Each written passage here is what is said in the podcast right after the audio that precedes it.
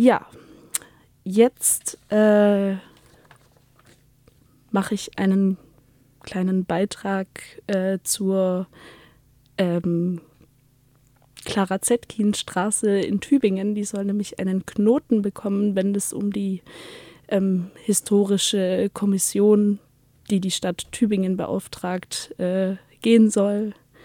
Genau.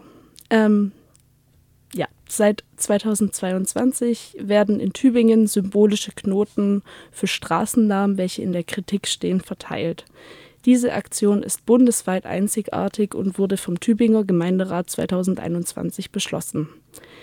Innerhalb der letzten zwei Jahre untersuchte eine siebenköpfige Expertinnenkommission alle Straßennamen der Universitätsstadt und, und befindet gemäß ihrem Abschlussbericht 18 davon als kritisch. NamensgeberInnen wie beispielsweise Eduard Haber, Kolonialverbrecher und später öffentlicher Fürsprecher Hitlers, oder Karl Brennenstuhl, lokaler NS-Funktionär, der sich aktiv an Befehlen zur Verfolgung politischer GegnerInnen und an der Umsetzung sogenannter rassenhygienischer Maßnahmen beteiligte, stehen somit endlich öffentlich in der Kritik.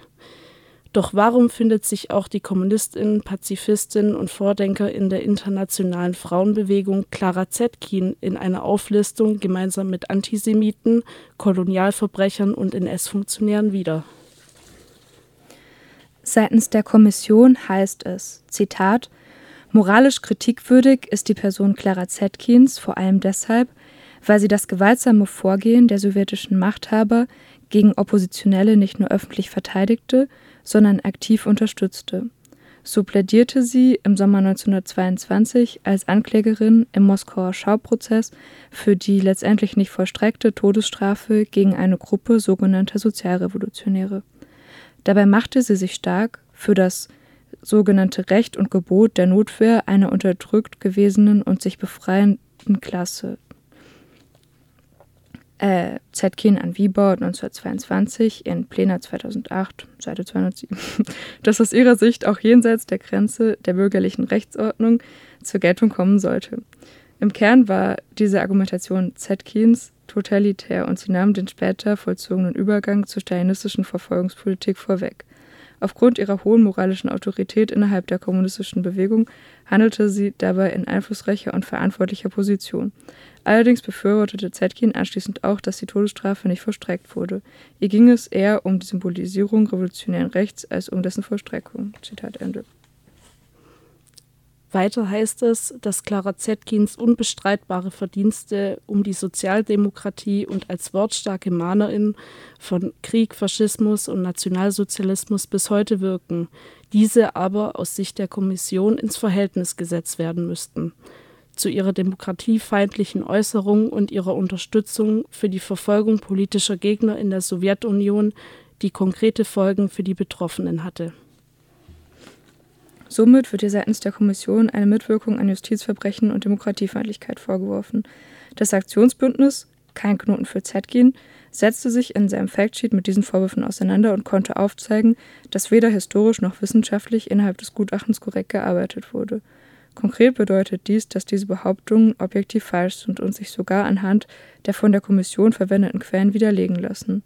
Bezüglich des Vorwurfs der Mitwirkung an Justizverbrechen kann anhand mehrerer Quellen dargelegt werden, dass Zetkin sich immer gegen Todesstrafen ausgesprochen hat und nicht erst, wie von der Kommission dargestellt, im Nachhinein. So sagte sie 1922 öffentlich, ich habe niemals und nirgends den Tod der angeklagten Sozialrevolutionäre gefordert. Sogar in der von der Kommission verwendeten Zetkin-Biografie von Tanja Puschnerat heißt es, dass sie noch vor dem Spruch des Tribunals in einem Brief an das Zentralkomitee der Bolschewiki die Aussetzung von möglichen Todesstrafen gefordert habe. Laut eines Briefs des KPD-Abgeordneten Ernst Mayer zeigte sich Zetkin nicht mit der Aussetzung der Todesstrafe zufrieden, sondern forderte sogar deren Aufhebung und begab sich diesbezüglich in einen Konflikt mit Leo Trotzki. Dieser schrieb in seiner Autobiografie, Zitat, Zetkin und andere europäische Kommunisten die es, da, die es damals Lenin und mir gegenüber noch wagten zu sagen, was sie dachten, bestanden darauf, wir müssten das Leben der Angeklagten schonen. Sie schlugen uns vor, es bei, bei Gefängnisstrafen zu belassen. Bezüglich des zweiten Vorwurfs der Demokratiefeindlichkeit kann das Aktionsbündnis belegen, dass Klara Zetkin zwar der russischen Revolution und der früheren Sowjetunion positiv gegenüberstand, jedoch nicht alles kritiklos hinnahm. Sie begab sich sogar in die aktive oppositionelle Auseinandersetzung mit sowjetischen Machthabern wie Stalin selbst, wie der Historiker Marcel Beuys in einem Artikel berichtete.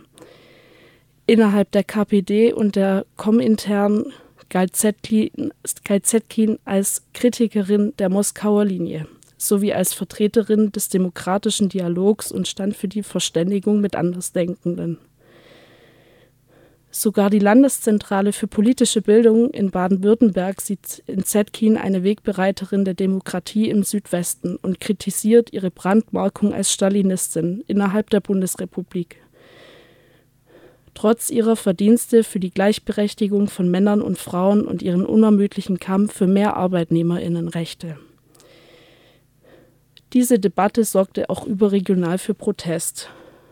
Unter anderem wandte sich das Clara Zetkin-Haus in Stuttgart mit einer Erklärung an die Stadt Tübingen und die Gemeinderatsfraktion, in der es heißt, Zitat, Clara Zetkin ist keine umstrittene, sondern eine international anerkannte, anerkannte und geachtete Persönlichkeit.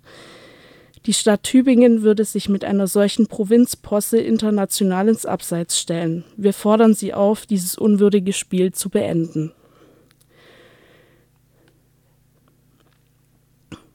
Wenn ihr Interesse habt, euch an dieser Debatte zu beteiligen und das Bündnis Kein Knoten für Zetkin zu unterstützen, würden sie sich, glaube ich, sehr über eine E-Mail freuen an kein-knoten-für, also F-U-R-zetkin at mail.com.